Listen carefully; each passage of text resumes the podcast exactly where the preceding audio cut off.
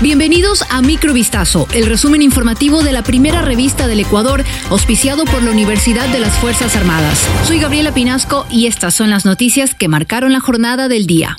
Cristian Zurita, quien reemplazó a Fernando Villavicencio en la primera vuelta electoral, reveló una nueva omisión que habría cometido la Policía Nacional en el marco del asesinato del ex candidato presidencial. Este viernes 8 de septiembre, la Unión Nacional de Periodistas en el norte de Quito realizó un homenaje póstumo al cumplirse un mes del asesinato de Villavicencio. Zurita manifestó que el crimen no puede quedar en la impunidad, pero para que eso ocurra es necesario el sinceramiento de las instituciones. Detalló que la Policía Nacional cometió errores u omisiones en dos niveles. El primero relacionado con la seguridad que rodeaba a Fernando Villavicencio y el segundo es que aparentemente la policía sabía sobre un plan para asesinar al ex candidato.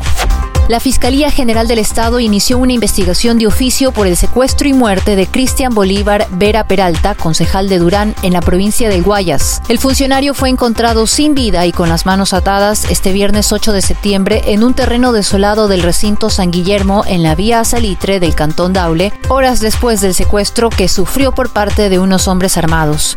Al sitio acudieron agentes de criminalística y se dispuso el levantamiento de indicios. El jefe del distrito de la policía de Daule, Paul Villavicencio detalló al medio Teleamazonas que el cadáver presenta múltiples disparos a la altura de la cabeza y del pecho.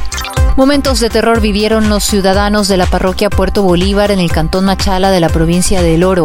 Un coche bomba y dos casas fueron baleadas durante la madrugada de este viernes 8 de septiembre. Alrededor de las 3 y 30 de la madrugada se reportaron ataques simultáneos en los barrios La Unión, Simón Bolívar, Blanca García y Ursesa 3, sector 2.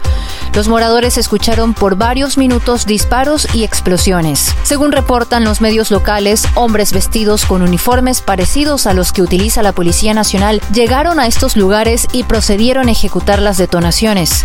Estos atentados dejan como resultado un vehículo explotado y dos casas variadas. Una de las viviendas también fue quemada.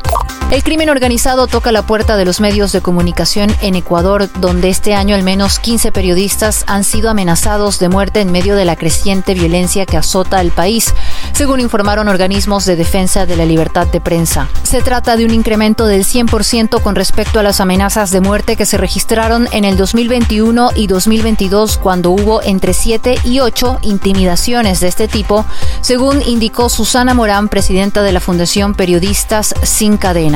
El miedo apremia entre los comunicadores que, en un hecho inédito, debieron cubrir las últimas elecciones generales protegidos con chalecos antibalas y cascos luego del asesinato del candidato presidencial Fernando Villavicencio, conocido por sus investigaciones periodísticas. César Ricaurte, de la ONG Fundamedios, aseguró en rueda de prensa que el patrón de violencia ha mutado.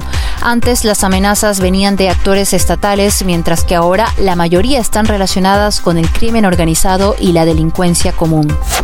La Suprema Corte de Justicia de México decidió despenalizar el aborto en todo el país, en donde solo estaba permitido en 12 de los 32 estados. En un fallo unánime, el máximo tribunal resolvió que es inconstitucional el sistema jurídico que penaliza el aborto en el Código Penal Federal, ya que viola los derechos humanos de las mujeres y personas con capacidad de gestar. El 7 de septiembre de 2021, la Suprema Corte determinó que penalizar el aborto era inconstitucional, lo que abrió el camino para el fallo unánime de este miércoles. El gobierno de la Ciudad de México fue la primera jurisdicción latinoamericana en autorizar el aborto en 2007.